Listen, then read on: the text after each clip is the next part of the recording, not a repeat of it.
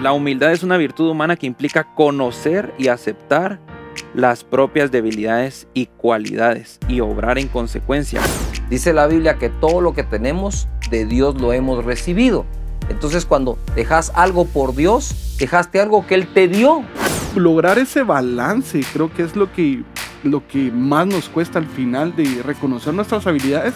No puedo tener más alto concepto de mí mismo que el que debo tener.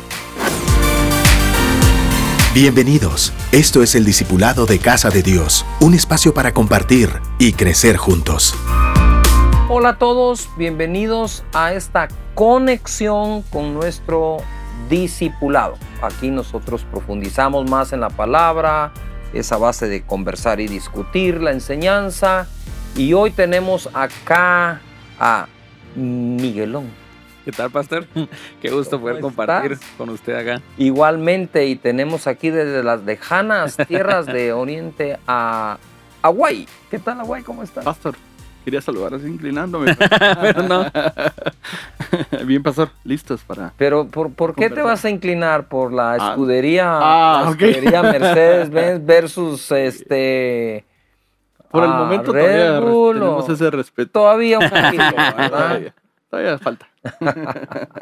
Estos dos jóvenes son fanáticos de la Fórmula 1 y me han pegado un poquito esa onda. Bien, eh, vamos a, tratar un tema hoy y es la humildad como un rasgo de carácter de Jesús. ¿Qué tenés que decirnos, Miguel, de esto? Pues fíjese, vas que estaba, estaba buscando como una definición que pudiéramos ver acerca de la humildad. Y hubo una que me llamó mucho la atención que dice que la humildad es un valor contrario a la soberbia que posee el ser humano en reconocer sus habilidades, cualidades y capacidades y aprovecharlas para obrar en bien de los demás. Sin decirlo, la humildad es una virtud humana que implica conocer y aceptar las propias debilidades y cualidades y obrar en consecuencia. Pero me llamaba mucho la atención el tema de conocer, saber, porque usted nos ha enseñado mucho acerca de que ser humilde no quiere decir que yo me voy a hacer menos nada más y que voy a pensar menos de mí. O sea, es, es saber quién soy, estar seguro de quién soy. el balance. Y, y Jesús dice en Juan 14, dice así, le dijo Tomás, Señor, no sabemos a dónde vas. ¿Cómo pues podemos saber el camino? Y Jesús les dice, yo soy el camino, la verdad y la vida. Nadie viene al Padre si no es por mí. O sea, claro. No, no, o sea, en estos días eso no hubiera sonado tan humilde. Ajá, ajá. O sea, hubiera sonado como a un orgullo. Y hablábamos de la Fórmula 1 aquí antes. Eh, y, estaba viendo la historia de, Michael Schumacher y algo que me llamó la, mucho la atención precisamente asociado a esto es de que... Siete veces campeón mundial, ¿va? Siete. Sí. Siete veces. Solo porque Luis lo acaba de alcanzar el año pasado, porque si no... Ya estaban parejo. Sería el máximo. Pero, pero Schumacher todos hablaban y todos en el documental hablaban de la humildad que él tenía, que cómo se quedaba hasta tarde trabajando con los mecánicos, eh, que se sabía inclusive hasta los nombres de familiares de ellos, les preguntaba cómo estaba un hombre sencillo, humilde, pero en la pista. O sea, en la Sabía que era el, uno. Y me llamó mucho la atención que él entró a los 23 años, no pasó por Fórmula 2, de Fórmula 3 prácticamente de una vez a Fórmula 1, rookie, en medio de Alan Prost, en medio de Ayrton Senna, en medio de nombres así top. Sí, estaban en lo máximo. Y entonces algunos venían y chocaban con él porque era muy agresivo. Pero es que me llamó la atención eso porque es como él sabía quién era en la pista y sabía hasta dónde podía llegar y conocía sus límites. Y no podemos venir a decir, eso era orgulloso, pues. No, no nos consta, pero me llama la atención esto. Eh, la definición que la primera que diste, humildad es un valor contrario a la soberbia, que posee el ser humano en reconocer sus habilidades, cualidades y capacidades y aprovecharlas, ahí viene la humildad, para obrar en bien de los demás sin necesariamente decirlo. Lo que yo veo acá es que cuando alguien reconoce sus errores, y debilidades, decimos que es una persona humilde. Pero entonces Jesús no tuvo chance. porque, ¿qué error cometió? ¿Qué error, iba a reconocer? O sea, ¿qué error pudo haber reconocido Jesús en su vida? Sí. Si era la perfección Total. caminando sobre este planeta. ¿Verdad? Entonces, por eso es que me llamó mucho la atención. Que tenemos ese concepto tan erróneo de la humildad. ¿Verdad? Y yo siempre he dicho que la humildad luce más donde hay virtud. Luce mejor donde hay logros. Sí, Porque total. si los logros, ¿cómo sabes si lo va a hacer o no lo va a hacer? Es cómo manejas. Entonces, al final, la humildad es, aquí es prácticamente, si lo parafraseamos, es, es, es cómo manejas más los éxitos que los mismos fracasos. Sí, total. Porque un fracaso te podía, te puede humillar y quebrar. Ahí no hay ni siquiera cómo lo manejas. Ese te metió el leñazo y no te quedó otra que que aguantarlo. que aguantar, arrodillarte, llorar, clamar, orar. Pero ¿cómo manejas el éxito?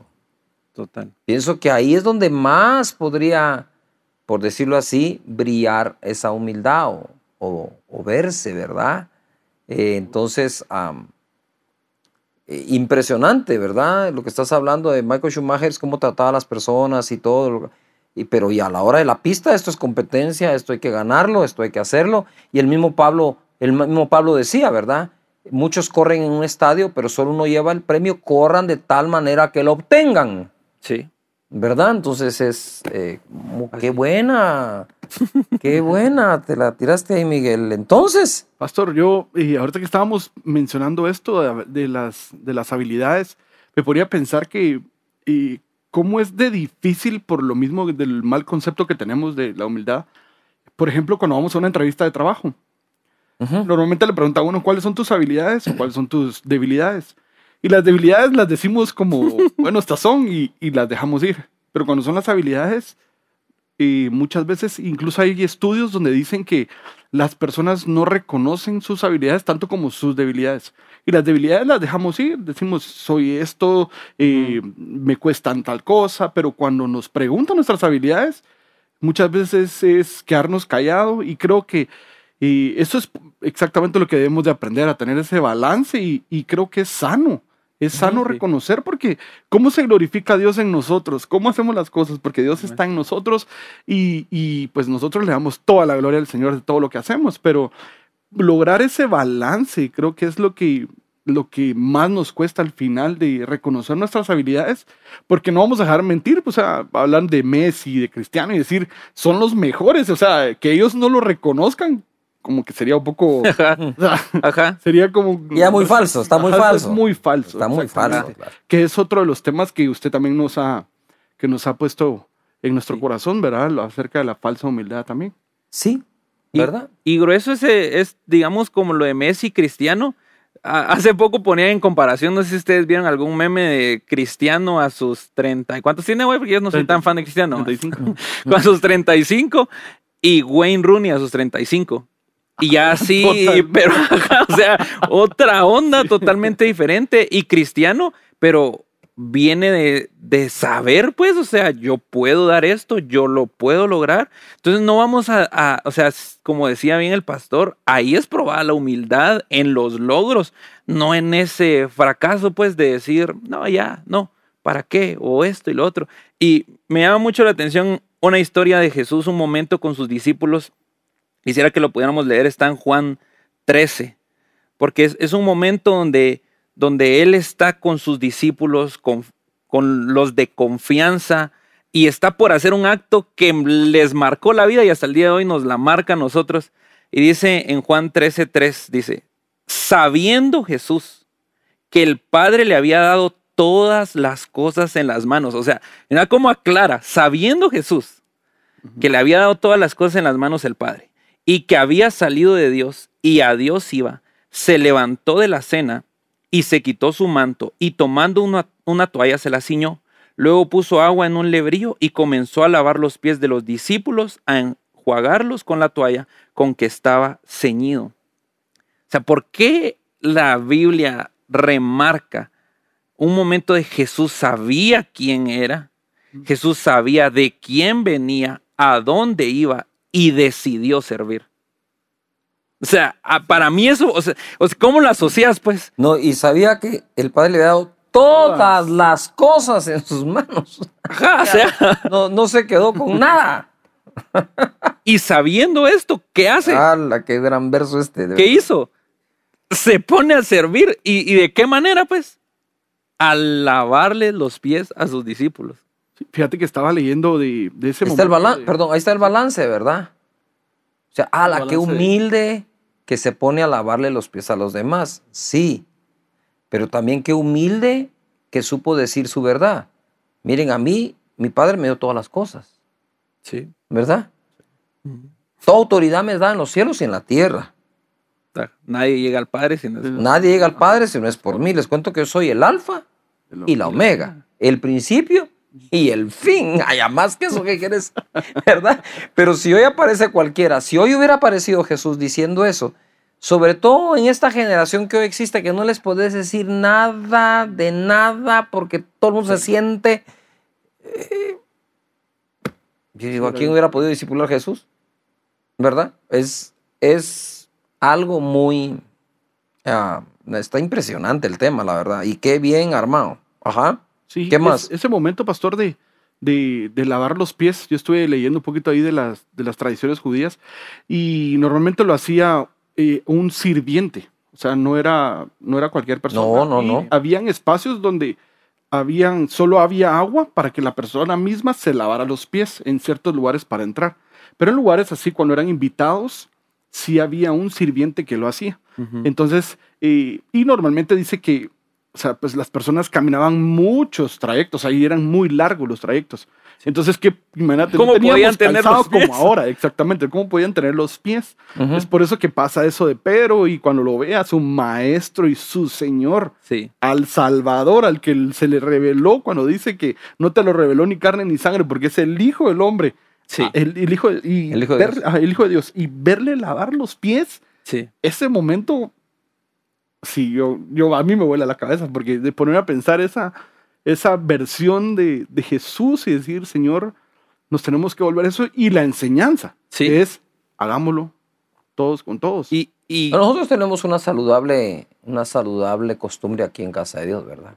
sí. Que lavamos, los líderes le lavamos los pies a los que lanzamos, ¿verdad? A nuestros discípulos nosotros se los lavamos, haciendo un compromiso de servirlos. Y eso ha sido, ha sido momentos de mucho quebranto. Sí. Sí.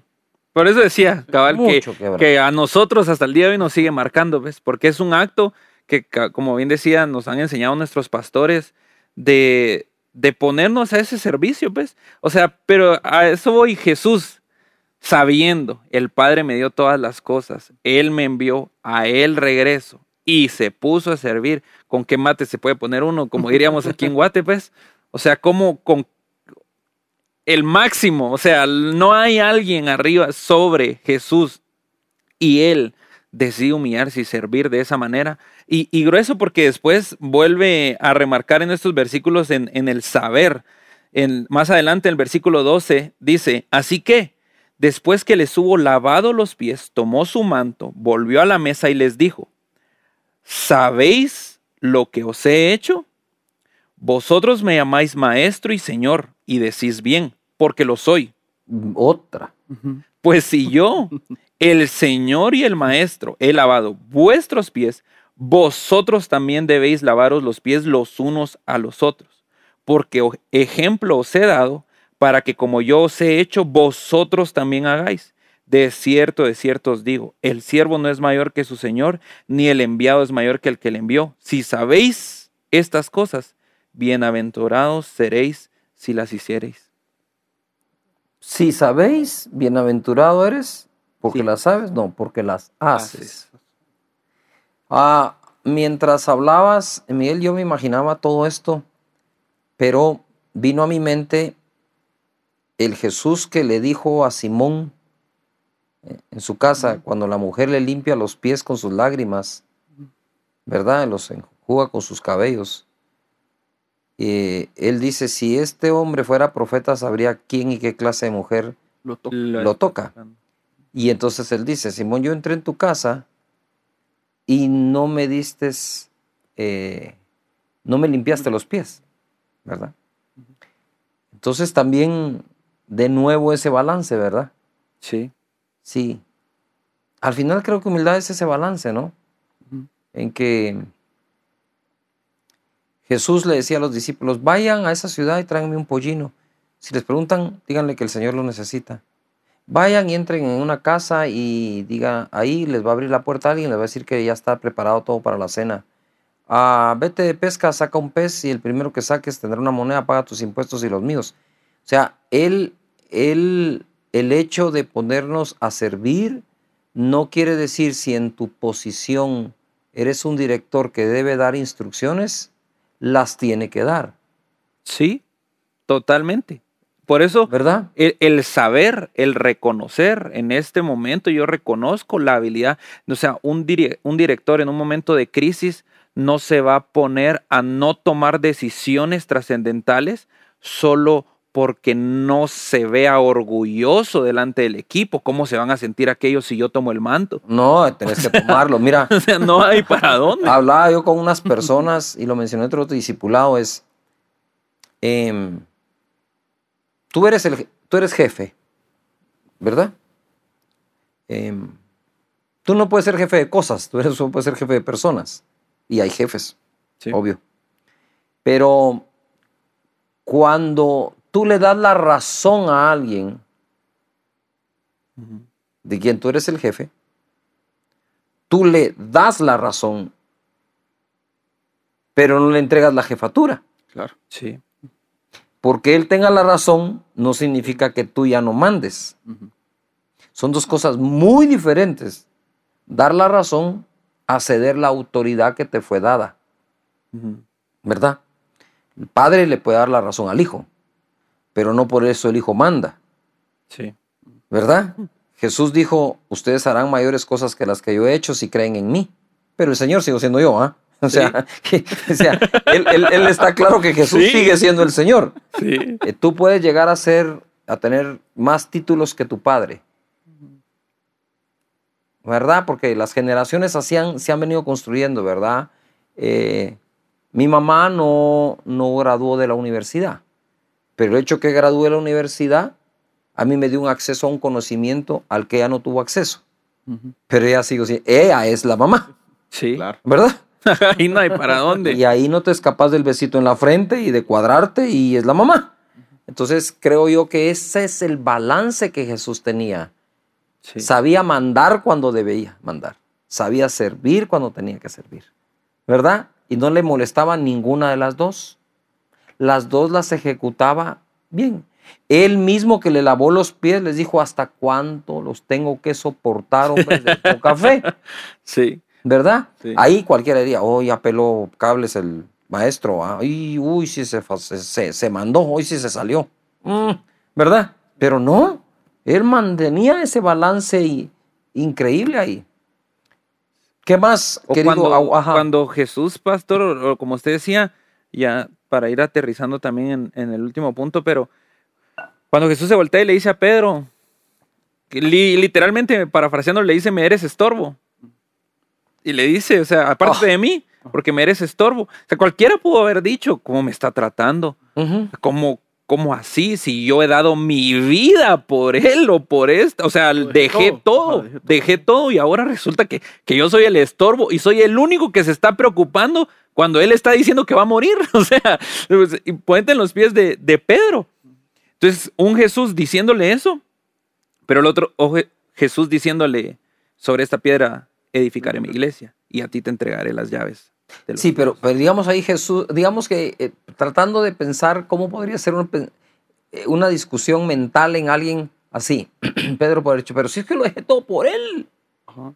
¿Verdad? Espérate, espérate. Dejaste todo porque Él te dio la oportunidad de estar entre los de Él. Sí, O sea, si Él no te da la oportunidad de ser de sus discípulos, no tenés nada que quejar. ¿Verdad? ajá. Y luego, lo dejé todo, todo que todo lo que yo mismo te di. Porque dice la Biblia que todo lo hemos recibido de parte de, Dios. de Dios. Ujú. ¿Verdad? Si para dejar algo, primero hay que tener ese algo. Y ese algo Dios lo otorga. Entonces no cabe esa jactancia. No cabe, porque dice la Biblia que todo lo que tenemos de Dios lo hemos recibido. Entonces cuando dejas algo por Dios, dejaste algo que Él te dio. ¿Dónde está la, dónde está ahí, dónde está ahí la justificación a una vanagloria o a una jactancia al respecto? Ahora bien, eso es una cosa. La otra es que ha- hay gente humilde que en su seguridad suena arrogante, pero realmente es humilde. Yo en lo particular creo que David fue un hombre humilde, ¿verdad? Sí. Y que sabía reconocer sus errores y sus virtudes. Eh, él, eh, él sonaba eh, como que jactancioso en algún momento, ¿verdad? Le dice a Saúl, no, Saúl, mira, eh, tu siervo era oveja de, era pastor de la oveja de sus padres, de, mi- de su padre. Y cuando venía un oso, un león, yo lo mataba. Y ahora este filisteo incircunciso, Dios lo entregará en mis manos y será destruido. Así que no temas. Al rey. Si vos veniste a, a traer quesos y a dejar panes y a llevarte un poco de ropa a tus hermanos, ¿de dónde hablas así? ¿Verdad? Sin embargo, no estaba él siendo un, un prepotente al respecto, ¿verdad? Eh, él Sabía sab- quién era. Él sabía que podía ganar esa batalla, Así es, ¿verdad? Y, y uno no va a ganar un partido con gente insegura. totalmente. ¿verdad? Que a veces nosotros disfrazamos de humildad nuestra inseguridad y a veces nuestra confianza y carácter, otros la disfrazan de arrogancia cuando no lo es.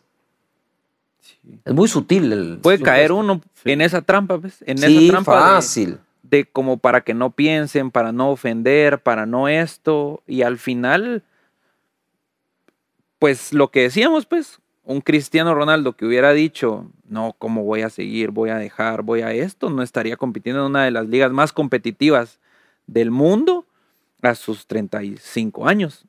Ujú. Hay, hay más que él podía dar, pero tenía que estar seguro de eso que podía dar, no, no dejarse llevar por no, ya no estás para eso, no, ya no, como, como lo miramos el otro discipulado de ya no estoy para, para esas cosas.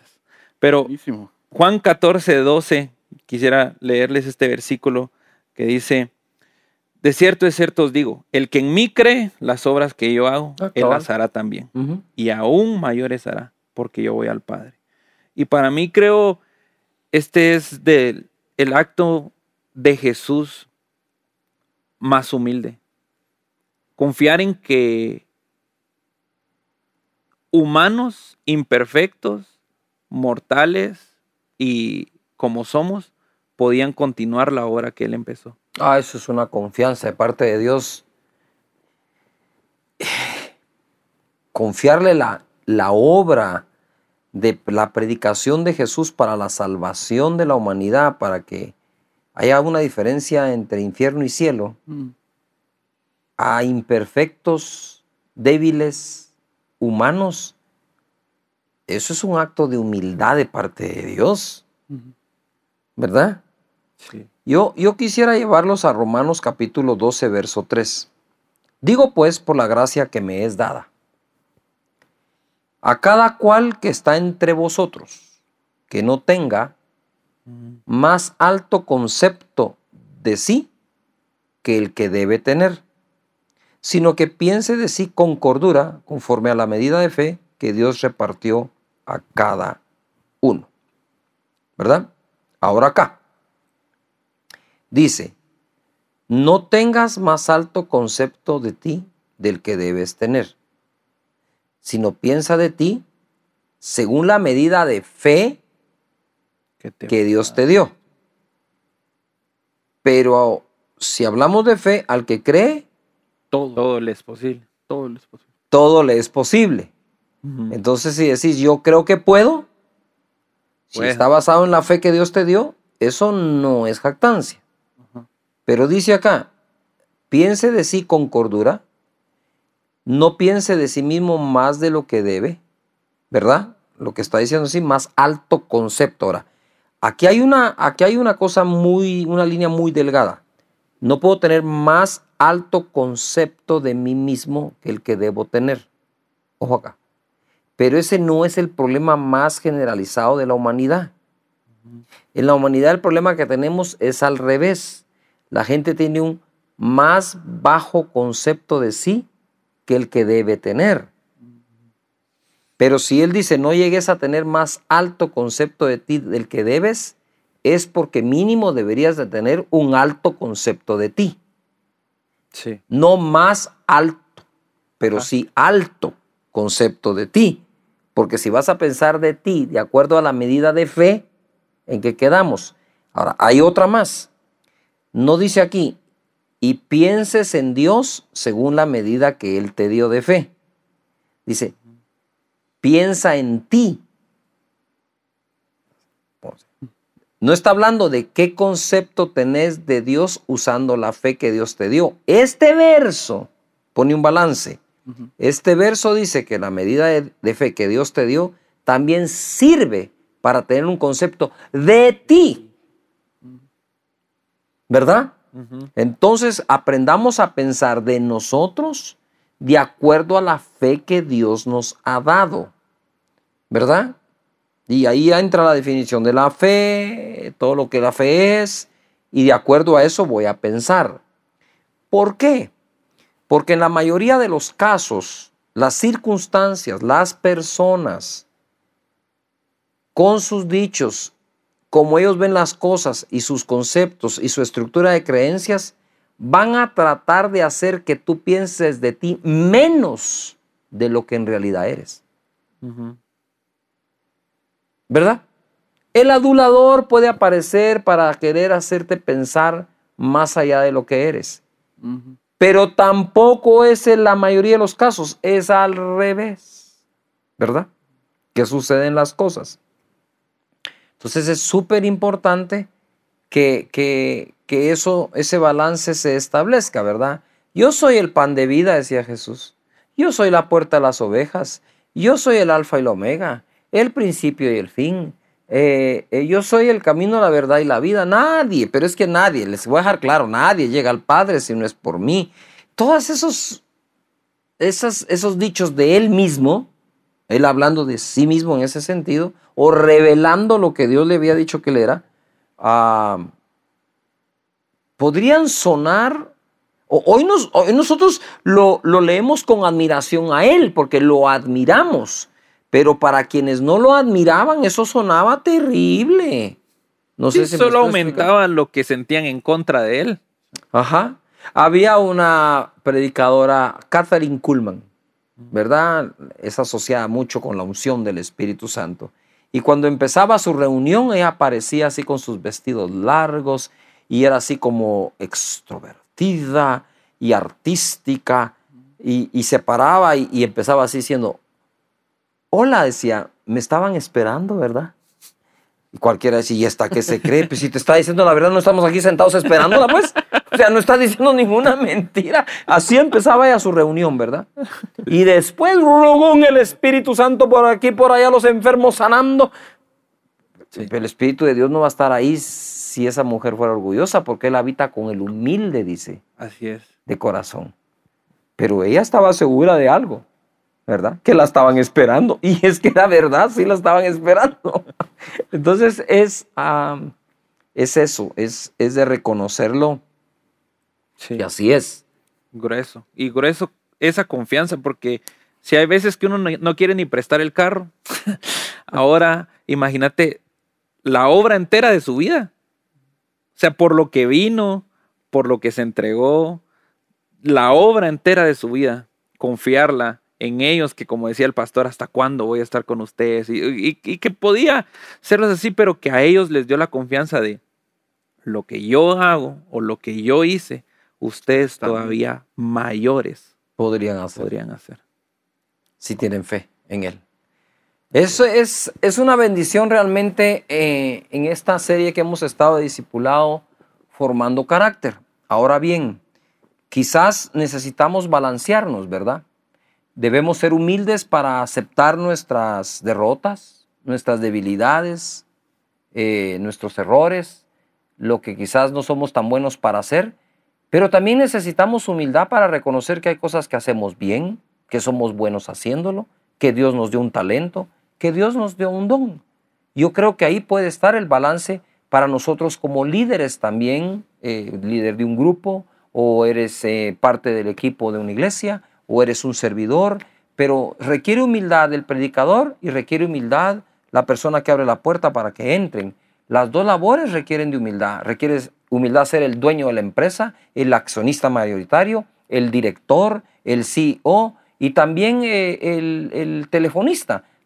Todos necesitamos de este rasgo del carácter eh, que Jesús nos muestra para que nos desarrollemos de mejor forma. Así que queremos terminar orando para que todos podamos desarrollar este rasgo de carácter. Padre, en el nombre de Jesús, muchas gracias por este momento hermoso, precioso y bello.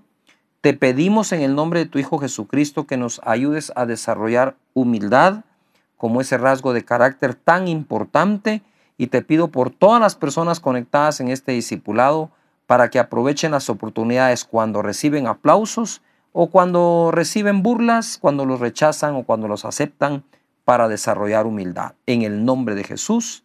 Amén. Les recuerdo, tenemos nuestras reuniones presenciales los domingos 7 de la mañana, 9 y 11 y por la tarde a las 5. Así que los estamos esperando. Vengan, tengamos un tiempo bajo la presencia de la unción del Espíritu Santo. Trae a tus amigos, trae a tu familia. Ven a reconciliarte con el Señor, a recibir a Jesús en tu corazón y líderes traigan a sus ovejitas también a que disfruten de esta presencia hermosa del Señor. La próxima vez que nos veamos, que sea bajo la unción del Espíritu Santo.